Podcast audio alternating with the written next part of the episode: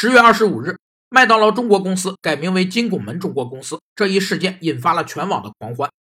但金拱门这个名字绝非一时兴起的决定，除了麦当劳 logo 长得像金拱门外，这个标志的英文直译也叫金拱门。二十世纪九十年代，《纽约时报》专栏作家托马斯·弗里德曼提出的预防冲突的金色拱门理论认为，任何两个开设了麦当劳的国家都不会彼此开战，人类将用巨无霸和炸薯条取代对战争的欲望。这个理论反映的是走向全球化的企业不希望看到因战争导致的经济倒退。